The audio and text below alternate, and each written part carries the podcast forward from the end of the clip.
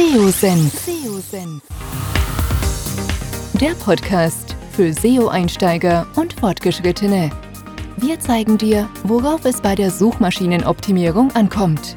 Begrüßt mit mir euren Gastgeber Thomas Ottersbach. Auf geht's!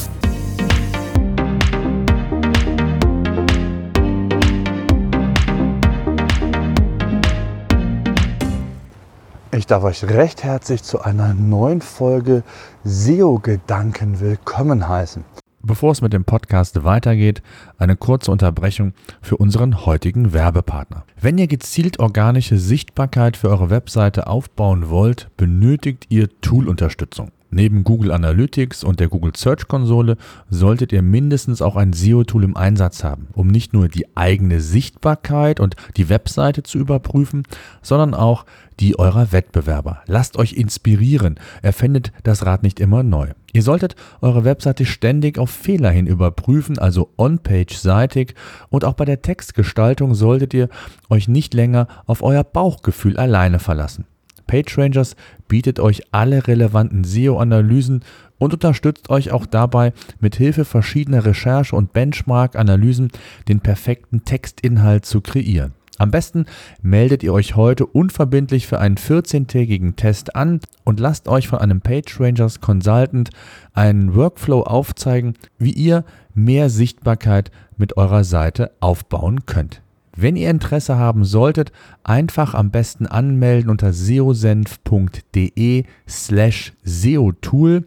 Und für alle, die das Tool buchen wollen, gibt es auch noch einen Gutscheincode mit SEOSenf15 bekommt ihr 15% Lifetime, also solange ihr Kunde seid, also 15% Nachlass auf den monatlich zu zahlenden Tarif. Ich kann PageRangers nur empfehlen, testet es, ihr werdet überrascht sein. Ein neues Format hier auf dem SEO-Send, wo ich euch ab und an sonntags mit meinem Hund Luke in den Wald nehme und einfach mit euch ja, ein paar Gedanken oder zu einem bestimmten Thema mit euch sprechen will, was in der SEO-Welt so passiert ist, welche Folgen es hat, welche Erfahrungen ich gesammelt habe ähm, und so weiter und so fort. Heute steht ein Thema an. Ich denke, ihr habt alle mitbekommen, die Google-Suche oder Google hat die Darstellung der Suchmaschine vom Layout, komple Layout komplett verändert und ähm, nicht nur die organischen Anzeigen, auch die kommerziellen Anzeigen zeigen sich in einem neuen Gewand. Und ich muss zugeben, am Anfang war das für mich recht gewöhnungsbedürftig. Die URLs sind kleiner geworden, die Titels, Titel größer und ähm, es fiel mir schon schwerer zu schauen, welche URL steckt eigentlich hinter dem Angebot, was für mich immer in der Suche ein ganz ja, wesentliches Kriterium war. Mittlerweile hat Google hier und da zumindest an kleinen Stellen nachjustiert. Am Anfang waren die Favicons noch mit dabei. Ähm, die sind mittlerweile raus. Und eine weitere Veränderung ähm, war in dem Zusammenhang, dass Google die Featured Snippets, also die Antwortboxen, die ihr immer häufiger, ja, eher bei longtailigen Keywords angezeigt bekommt, von Position 0 äh, in die organischen Rankings quasi integriert hat. Und da kam natürlich der große Aufschrei, look, ich habe auch eine Podcast-Episode dazu aufgenommen, ob denn Position 2 die neue Position 1 sei. Ein wenig ketzerig zugegebenermaßen der Titel ähm, mit dem Hintergrund, dass es diverse Studien gibt und auch aus Erfahrung ich weiß, dass die Klickraten in den Featured Snippets nicht so gut sind, wie ähm, wenn ich im organischen Ranking auf Position 1 einen klassischen Eintrag habe. Der Vorteil war ja bis vor kurzem, dass man, wenn man in den Featured Snippets ähm, integriert wurde, zweimal vorhanden war. Und Google eben aus den Top 10, ähm, in den meisten Fällen aus den Top 5, sich eben die Antworten in diese Antwortbox gezogen haben und man neben der, dem Eintrag in, im Featured Snippets eben auch in den organischen Rankings noch zusätzlich vertreten war. Nicht immer auf Position 1, mal auf 2, 3, 4 oder 5, aber man hat zusätzlich quasi noch Reichweite gehabt und vielleicht auch die ein oder anderen Klicks und somit wurde die schlechte Klickrate im Featured Snippet im Vergleich dann aufgefangen, so möchte ich es mal sagen. Jetzt ist es so, dass eben nur noch ein Eintrag vorhanden ist im Featured Snippet. Das heißt, das ist jetzt der neue Eintrag bei Google Position 1 und es eben keine zusätzliche Einblendung mehr gibt. Und deswegen habe ich ja zugegebenermaßen in meiner letzten Podcast-Episode diesen ketzerischen Titel etwas gewählt. Hört ihn euch an, da gehe ich sehr ausführlich nochmal das, auf das Thema ein. Mir geht es heute darum, das ergänzend nochmal so ein bisschen klarzustellen, auf eure Rückmeldungen einzugehen. Ähm, und darum geht es heute. Also, grundsätzlich ist es mal so, und das ist äh, sehr häufig Thema gewesen, was muss ich denn jetzt tun, um aus dem Featured Snippet rauszukommen. Und äh, alle, so schien es mir, zumindest die, die sich dann bei mir gemeldet haben, verfallen immer mal gerne in Hektik, in Panik. Und äh, das war ähnlich, dieses Phänomen wie damals mit der Meta-Description. Ihr erinnert euch vielleicht, vor über einem Jahr hat Google die Länge der Meta-Description von zwei auf vier Zeilen verändert.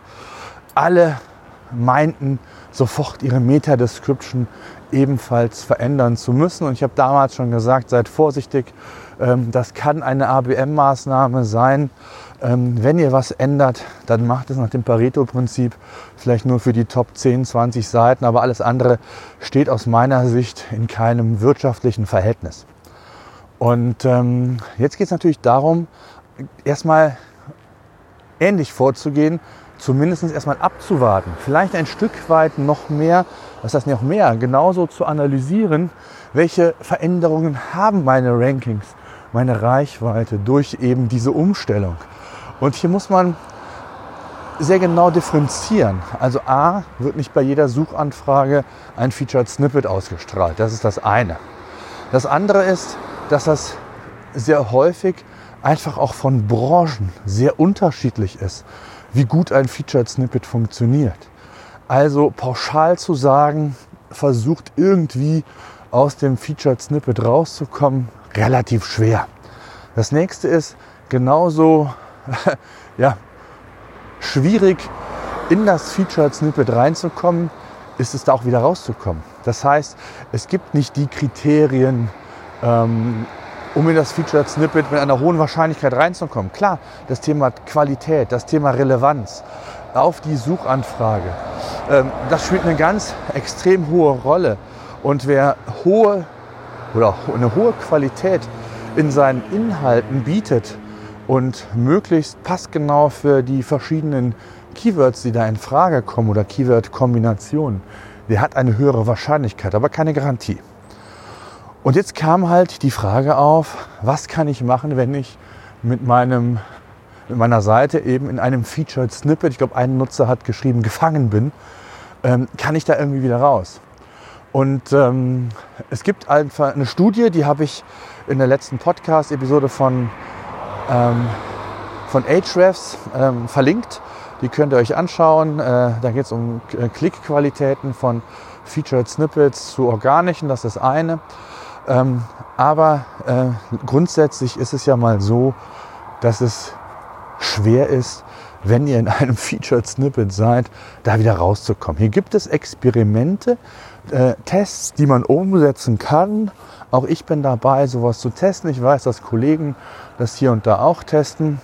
Und zwar mit den Attributen, die Google vor einiger Zeit zur Verfügung gestellt hat, eher für Verlage, dass bestimmte Inhalte aus der Webseite ähm, quasi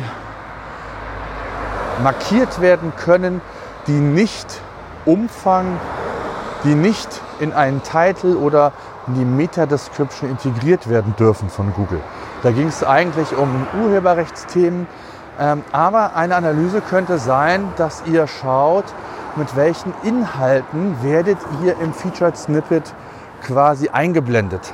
Und äh, ein Test könnte sein, eben diese Inhalte per Attribut ähm, Google anzugeben, dass die nicht mehr übernommen werden dürfen. Vielleicht passiert es dann, dass ihr auf Position 2, 3 rutscht und andere Inhalte quasi reinrutschen. Das ist aber nur ein Beispiel und auch kein Universalplan. Auch das ist wirklich individuell zu beobachten. Mir geht es heute eigentlich nur darum, euch nochmal für das Thema zu sensibilisieren, dass ähm, ihr viel beobachten solltet, in eure Tools reinschauen solltet, wie sich hier entsprechende Qualitäten vielleicht oder Reichweiten verändern, aber auch Qualitäten. Eine These kann ja auch sein, dass über die Featured Snippets quasi nochmal eine Filterung stattfindet. Auch das ist eine These, die ich habe, ähm, denn es geht nicht nur immer darum, um die Klickrate, sondern letztendlich geht es ja darum, wie die Qualität der Nutzer ist. Vielleicht ist es ja so, dass einer, der schon einen Textauszug aus eurem Featured Snippet gelesen hat, dass der, ähm, dass er sieht, dass das Thema in genau in die Richtung geht, ähm, wie der Suchintent war von ihm. Und er besonders eben dieses Thema weiterführend äh, sich anschauen möchte, sich informieren möchte. Also kann zwar mit geringer Klickrate es vielleicht sogar sein, dass die Qualität besser ist. Auch das muss nicht sein. Das ist eine These von mir und auch das gilt es letztendlich zu überprüfen. Also ihr seht schon, das Thema ist viel komplexer, auch viel weniger steuerbar, als man das eigentlich denkt oder vermutet. Und daher solltet ihr da sehr vorsichtig an das Thema rangehen. Natürlich mit dem entsprechenden Weitblick über den Tellerrand hinaus zu blicken. Für wen ist das relevant? Äh, achtet darauf, euch die Search-Konsolendaten anzuschauen. Schaut in euer SEO-Tool, für welche ähm, Keywords ihr Featured Snippets überhaupt habt.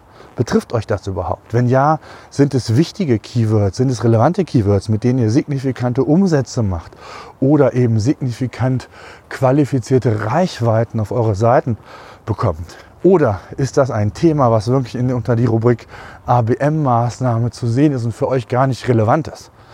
Das ist nochmal wichtig und darauf wollte ich hinweisen, dass man hier nicht irgendwie ähm, in Hektik, in Panik gerät, nur weil man gelesen hat, dass Google hier signifikante Veränderungen vorgenommen hat und äh, man da eigentlich gar nicht so von betroffen ist.